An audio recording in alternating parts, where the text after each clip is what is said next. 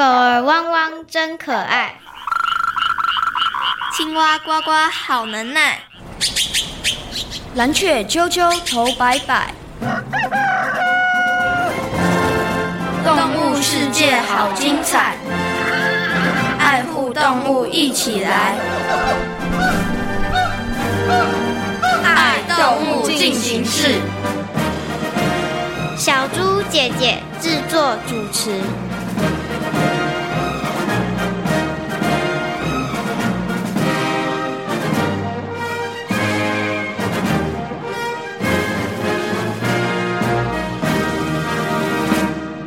你觉得刚刚那个颜色美，还是这个颜色漂亮？嗯，我觉得两个颜色都不错。不过我真羡慕你们呢，想变色就能变色。哎呦，我们可没大家想象中那么厉害啦。嗯，你们变色有什么秘密吗？好，节目倒数开始，三、二、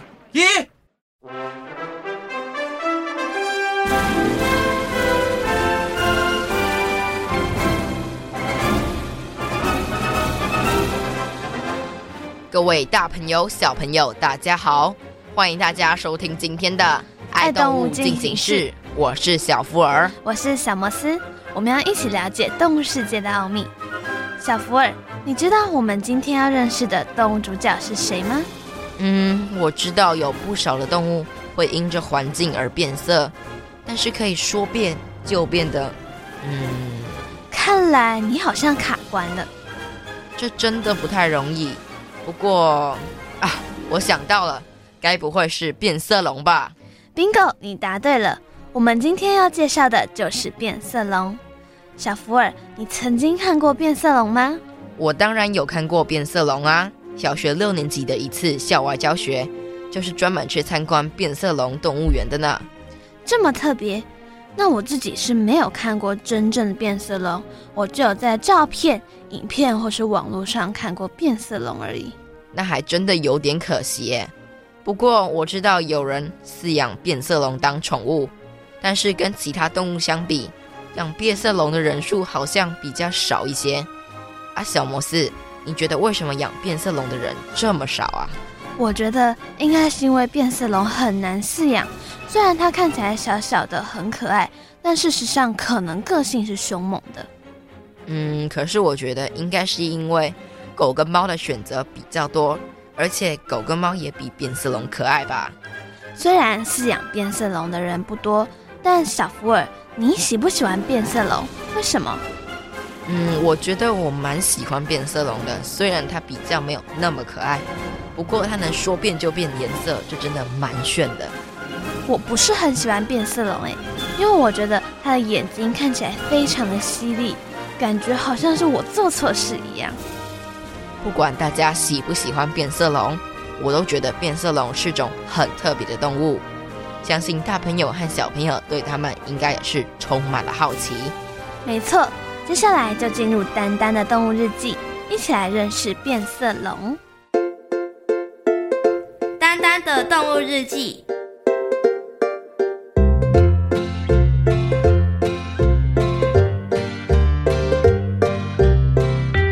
躲猫猫是青青森林里头的动物们最喜欢的游戏，有不少的动物都是个中高手。一旦玩起游戏来，想找到它们，那可是超级超级困难的大任务呢。什么？他居然躲在那里躲了半天？没错，所以最后的冠军就是枯叶蝶。听起来是蛮厉害的，不过我觉得真正的高手应该另有其人。您指的是谁？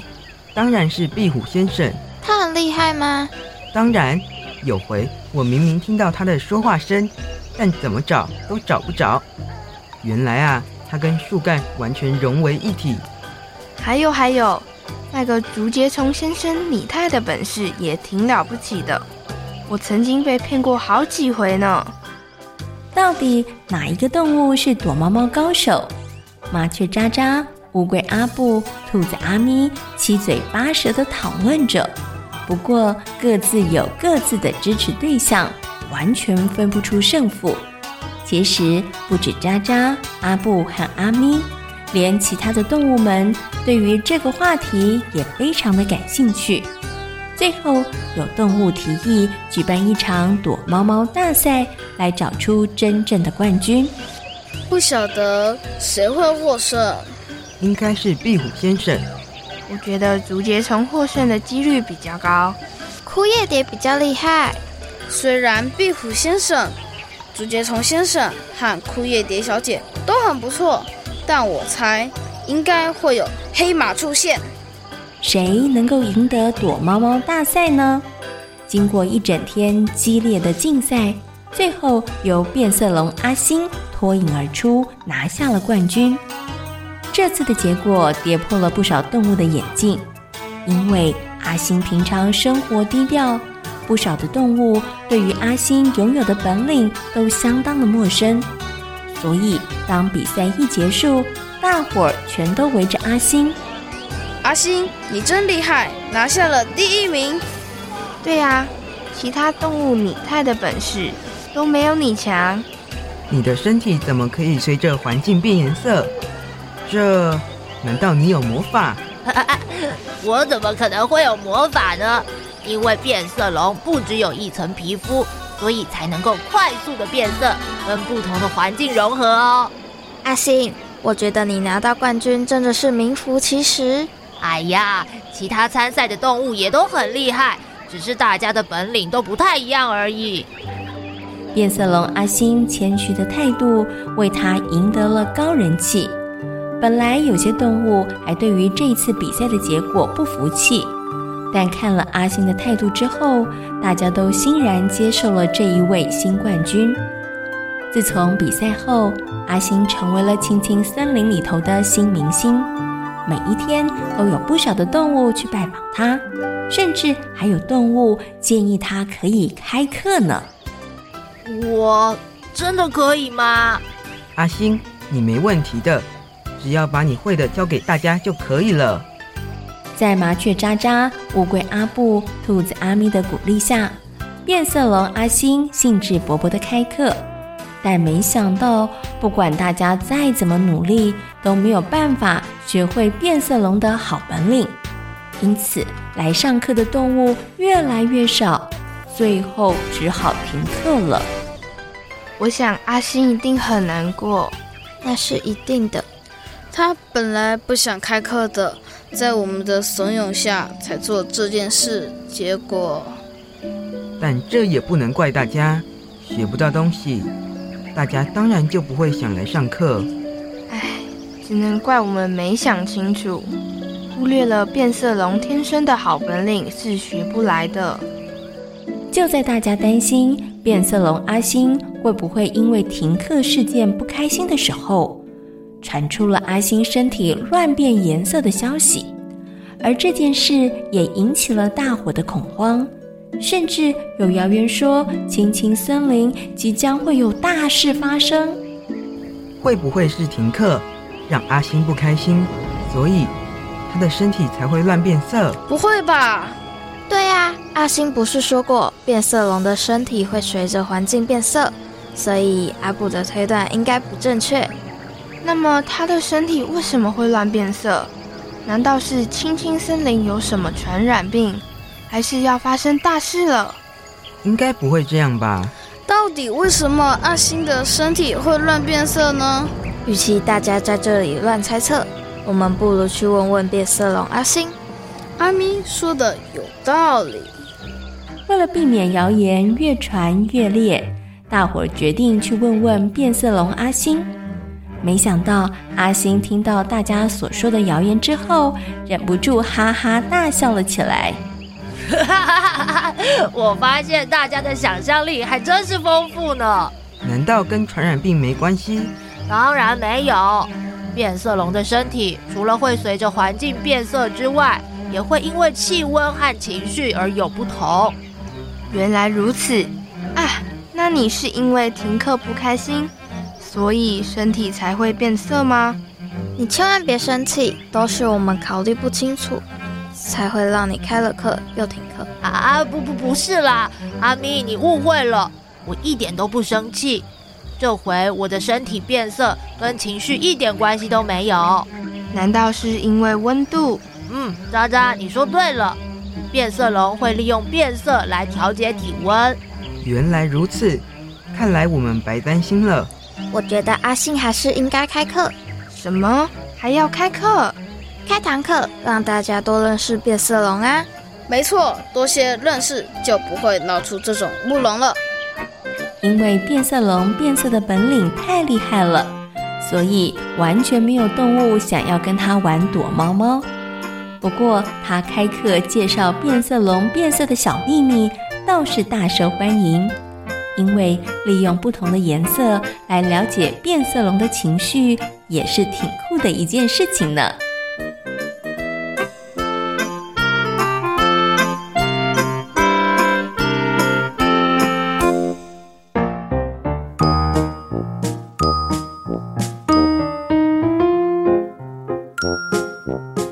丹丹爱笑，爱旅行，爱交朋友。蓝天、碧海和绿地，处处都有丹丹的好朋友。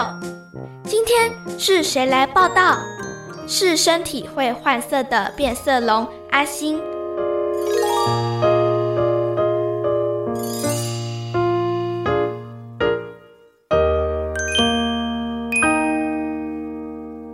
我觉得要学会变色龙变色的本领，应该是一件超级无敌困难的事情。没错，而且天生我材必有用。如果每个动物都跟变色龙一样会变色，那变色龙就一点也不特别了。你这么说，好像也蛮有道理的。听完刚刚的故事之后，相信大家对于变色龙应该有了更清楚的认识。像变色龙的身体，除了会随着环境变色之外，也会因为气温和情绪而有所不同。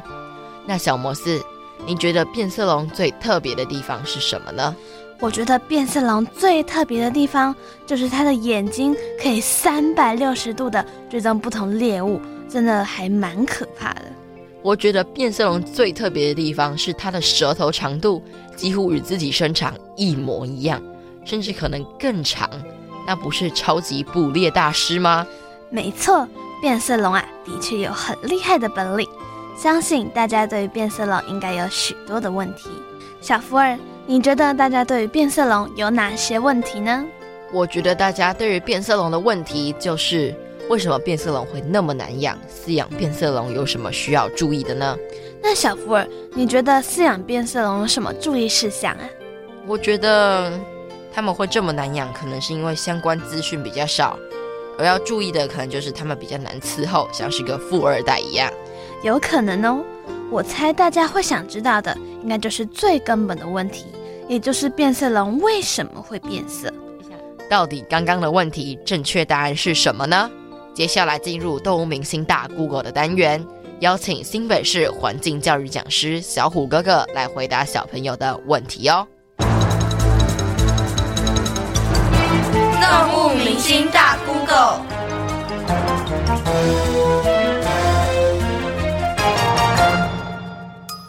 色龙的寿命有多长？大家好，我是小虎哥哥。小朋友知道什么是变色龙吗？常常呢，在野外遇到小朋友，他们觉得每一只蜥蜴都是变色龙，其实不是哦。变色龙是一类一种特殊的族群，它是蜥蜴哦，我们叫有鳞目的避翼科。这个避翼呢，避是躲避的避，翼是服兵役的翼，叫避翼科的成员，它是有严格的定义，所以不是所有的蜥蜴都是变色龙。那变色龙的寿命有多长呢？通常大概是五年上下。不同种的蜥蜴在不同的环境，它也会有一些体色上的差异。那变色龙跟蜥蜴到底怎么分呢？我们所谓的蜥蜴呢，其实是一个大家族。那变色龙也是蜥蜴中的一种。好，那我们常见的蜥蜴可能有石龙子，可能有攀木蜥蜴，哦，可能有草蜥，有很多不同的蜥蜴。那变色龙呢，这一类的族群，它有个很大的特征，就是它的尾巴很强而有力，而且很细长。它可以卷起来，然后呢，它的尾巴呢，其实可以帮助它在树上爬行，是它的第五只脚。另外呢，它的脚趾每二到三指会合并成为两组的对指，所以呢，它可以开合去夹住树枝。另外呢，它的舌头很细长，可以做很长的伸展。台湾常见的变色龙有哪些？它们有哪些生活习性？台湾其实没有变色龙哦。台湾有的大部分都是我们常见的蜥蜴，像是攀木蜥蜴啊，或是石龙子啊，或是草蜥这一类。呃，台湾呢，在之前曾经有高冠变色龙入侵，在高雄的旗津有发生野外的族群。不过呢，这些其实都是人为饲养以后不当野放所造成的。变色龙有哪些比较特殊的生活习性呢？最主要就是它的尾巴，它的尾巴粗而而长，而且可以卷曲，就像它的第五只脚。另外呢，变色龙的脚趾特化成抓抓握式。所以它可以抓着树枝哦，在树上攀爬。另外，变色龙呢，它已经习惯了树栖的生活，它的行动非常的缓慢，而且它在走路的时候会前后摇晃，好像走两步退一步的感觉。这其实是模拟成风在吹、叶子在晃动的样子，所以其实是它的一种生存策略呢。那变色龙的主食呢，就是一些小昆虫。它在锁定猎物以后，可以靠着长长的舌头把这些猎物粘回来吃掉。变色龙如何捕捉猎物？好，首先呢，变色龙有很好的保护色，而且它可以随着环境有一些小小的改变。不过呢，最厉害的就是变色龙的视觉，它的视觉其实非常的好。我们视觉呢，主要分成两类，一类呢叫做双眼视觉，一类叫两侧视觉。所谓的双眼视觉，就像是人类，我们的眼睛长在正前方，所以呢，我们可以判断物体的远近。小朋友可以试试看，闭着一只眼，好去抓取桌上的东西，有时候会抓空，因为我们没办法判断距离。那两侧视觉呢，就是大部分的很多生物，像是鱼类，好或是一些鸟类。那两侧视觉呢，因为眼睛长在身体的两侧，所以它看的范围非常的广。甚至呢，是可以到三百六十度无死角。可是它的缺点就是没有办法很精准的判断方向。可是变色龙非常厉害，它的眼睛虽然是长在两侧，拥有两侧视觉，但是它可以左右上下的移动。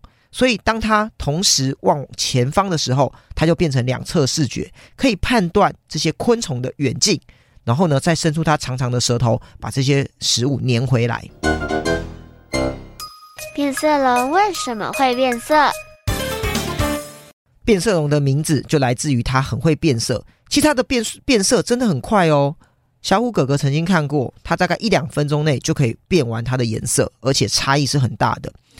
那变色龙呢，除了保护色哦，随着环境改变以外，它也会根据它的心情而有所变化。例如，它要恐吓对方，或是它感受到压力，甚至求偶的时候，都会有一些不同的颜色。不过呢，它的变色还是有它的范围。我们有时候会在电视上看到一些广告，那个变色龙呢变到很夸张的颜色，那其实都是广告效果，并不是真实的状况。而且呢，大部分的两栖爬虫生物，例如蜥蜴和是青蛙，其实也都可以有一定能力的变色，只是它的变色并没有像变色龙这么大。饲养变色龙有什么需要注意的呢？在这边，小虎哥哥要呼吁大家，尽量不要饲养变色龙。为什么呢？因为变色龙虽然很可爱、很新奇，但是它是一种非常难以饲养的宠物。怎么说呢？因为第一个，变色龙常常都来自于野外个体，你会对野外族群造成一些伤害，而且野外的个体回来以后，它也会有紧迫，不容易照顾。第二个呢，变色龙其实并不是一种可以上手的蜥蜴，因为它很容易紧张。很容易紧迫，所以呢，它是观赏型的宠物。那对于小朋友想要接触这种蜥蜴或是接触宠物，哦，其实就不太适合。第三个呢，变色龙它在饲养的过程中，它一样要喝水，但是它的水是喝流动的水，例如露水，哦，或是一些在滴的这种泉水，它没办法给它一个水盆，它就自己去摄取这个水分，所以它的环境布置也要花很大的时间。第四个，变色龙的环境非常不好控制，因为它有很适合的温度，你一定要提供它适合的温度。很多的变色龙是属于温带的物种，它生活在高山上，因此呢，台湾对它来说也相当的热，我们常常要开着冷气去维持它的低温。然后呢，变色龙它是蜥蜴，它也需要晒紫外线，要定期拿去户外晒太阳，或是使用紫外线灯。综合以上原因，变色龙真的不是一种适合亲近、好饲养的宠物。小虎哥哥呢，建议大家千万不要轻易尝试去饲养变色龙。经由动物明星大 Google 的单元，相信大朋友小朋友对于变色龙应该有了更多的认识和了解。如果大朋友小朋友有想饲养变色龙的话，刚刚小虎哥哥已经提醒大家了，变色龙并不是容易饲养的宠物，所以不建议大家把它当宠物哦。我觉得大朋友和小朋友想要饲养宠物的时候，一定要好好的思考。那小福尔，我问你一个问题。你觉得小朋友适不适合养宠物啊？我觉得要看那个小朋友是不是负责任的小朋友，要不然他很有可能把变色龙养到死呢。但是我觉得可以透过养宠物的方式来培养小朋友的责任心啊。嗯，这么说也是可以啦，不过它的几率比较低吧。我自己是觉得，如果小朋友对于这个宠物有充分的认识和了解，也不会去伤害它的话。我觉得小朋友还是可以当个好主人的。没错，我觉得许多小朋友都会想养宠物，但是一定要成为负责任的好主人哦。同时，也要好好选择容易饲养的宠物，千万别乱养哦。像小虎哥哥就说了，变色龙不适合拿来当做宠物。虽然变色龙不适合当宠物，不过它却带给科学家们不少的灵感哦。咦，真的吗？当然喽。接下来进行听动物说悄悄话的单元，来听听变色龙先生告诉我们哦。听动物说悄悄话。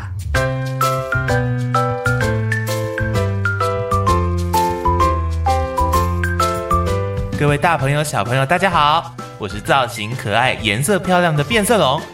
我知道有不少人喜欢我们，甚至想要饲养我们当宠物。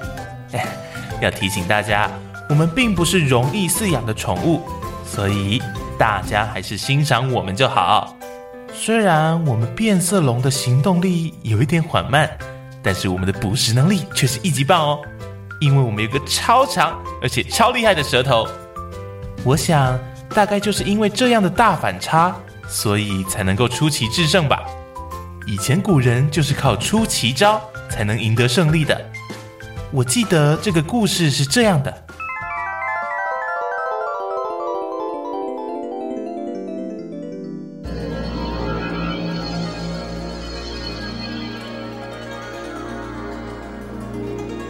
战国的时候，燕国有一名大将，名叫做乐毅，他奉命率领军队攻打齐国，齐军大败，燕军长驱直进。一举攻下了齐国将近七十多座城。恭喜乐毅大将军！这次出征，因为您的领导有方，让我们占领了齐国绝大部分的地区。啊，别这么说，这是我分内的工作。不过，不过什么？虽然我们是占领了齐国绝大部分的地区，可是齐国的百姓却逃到还没有被攻陷的即墨城和莒城。那有什么关系？我们现在士气旺盛，再继续进攻就行了。话是没错，不过已经好一段时间了，莒城和即墨这两个地方我们始终攻不下来。哎呀，乐毅大将军，我们对你有信心，假以时日，你一定能带着我们攻下这两个地方的。大臣们虽然鼓励乐毅出兵。不过，想在短时间之内攻打莒城和即墨，并不是一件容易的事，因为他们有非常聪慧的大夫带领着城里头的百姓们防守着。但没想到，过没多久，即墨的大夫在战争中身亡，田丹被大家推举出来担任守即墨城的将领。田丹善于用兵，足智多谋。他常常告诉即墨的百姓们：“大家听好，现在即墨被燕军给包围着，我们千万不可以轻易放弃，一定要跟燕军奋战到底。我田丹一定会和大家一起坚守自己的家园。”好。即墨城在田单的率领之下，全民一心，奋力守城。燕国军队花了三年的时间都无法攻破。看着即墨城里大伙的士气非常好，田丹又想出了一个反间计，希望有机会能够收复齐国其他失去的国土。各位听着，我需要大家的帮忙。三年来，燕国始终没办法将即墨城攻下，相信他们的士气已经大受打击。将军，看起来您似乎有什么好方法。嗯，这时我们用个反间计，让新继任的燕惠王把善于用兵的乐毅将军给撤换掉，那么燕国军队一定士气会一落千丈。反间计？是的，现在燕昭王去世，燕惠王继位。我们就派人去燕国散布谣言，说乐毅有野心，所以一直无法攻下我们即墨城。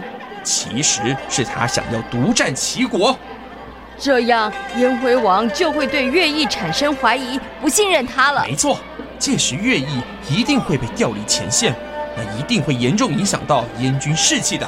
那么我们就可以借机一举收复国土。嗯。后来，田丹的反间计果然奏效，燕惠王撤换了善于用兵的乐毅将军，因此燕军大受打击。田丹见时机成熟，立刻派即墨城里头的商人向燕军投降，再把精锐部队隐藏起来，让老弱和妇女去守城，让燕军放松了警戒。看来时机已经成熟了，将军，接下来我们要怎么做？燕军现在对我们已经没有了戒心，我们要趁机反击。我们先把城里的牛集合起来，集合牛？没错，然后给他们披上五颜六色的布，在牛角上绑上尖锐的刀子，牛尾巴上绑上涂了油脂的干草。是，我一定要一举击溃燕军。田丹要士兵点燃牛尾干草，然后把牛只赶到燕军的军营。因为尾巴着火了，所以牛只就拼命地往前跑。而在牛只后方跟随着五千名的精兵。燕军看到牛只狂奔，吓得惊慌失措，纷纷逃命。紧接着，齐国的精兵又从后面追赶上了那一些逃窜的燕军。结果燕军大败，田丹乘胜追击，几个月就收复了齐国的所有失地。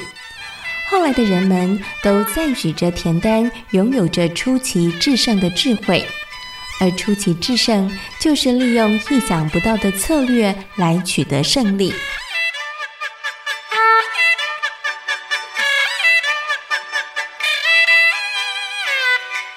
田丹真是聪明哎！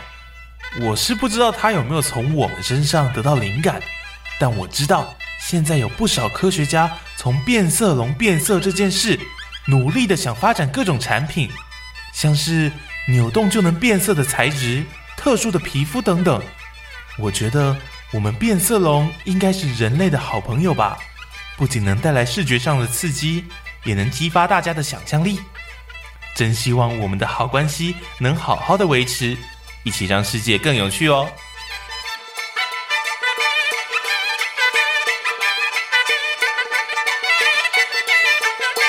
在今天爱动物进行式的节目当中，为大朋友小朋友介绍的动物就是变色龙。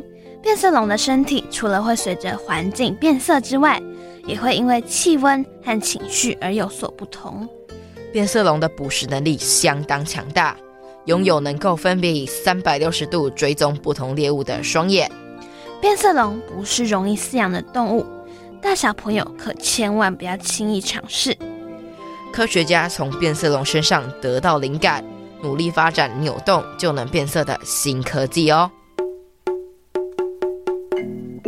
动物世界好精彩，爱护动物一起来。我是小福儿，我是小摩斯，感谢大朋友和小朋友今天的收听。欢迎大朋友、小朋友可以上小猪姐姐游乐园的粉丝页，跟我们一起认识大自然世界里的动物哦。我们下回空中再会，拜拜。拜拜。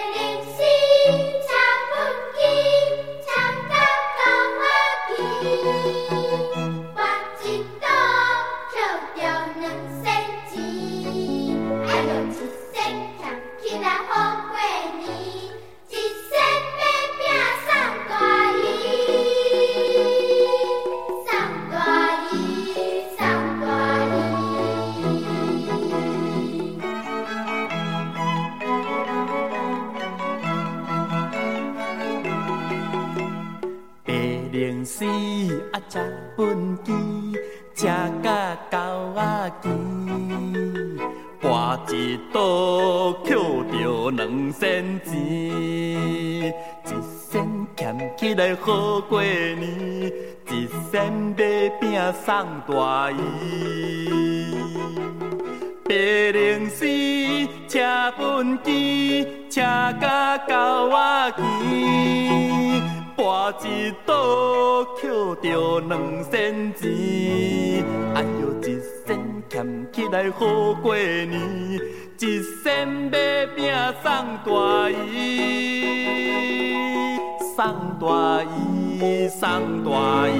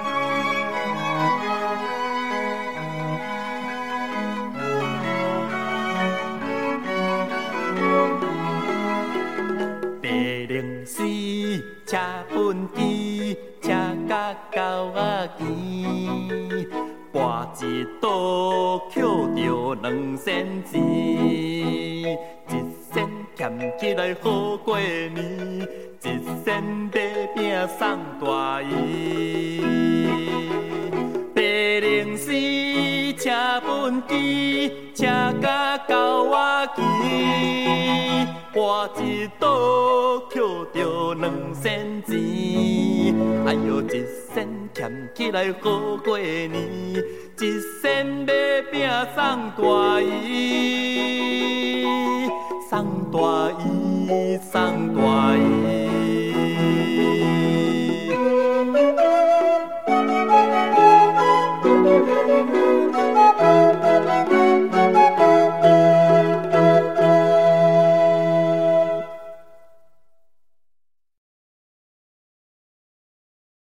留言给予我们五星好评，想收听更多节目，请到教育电台官网或 Channel Plus 频道收听哦。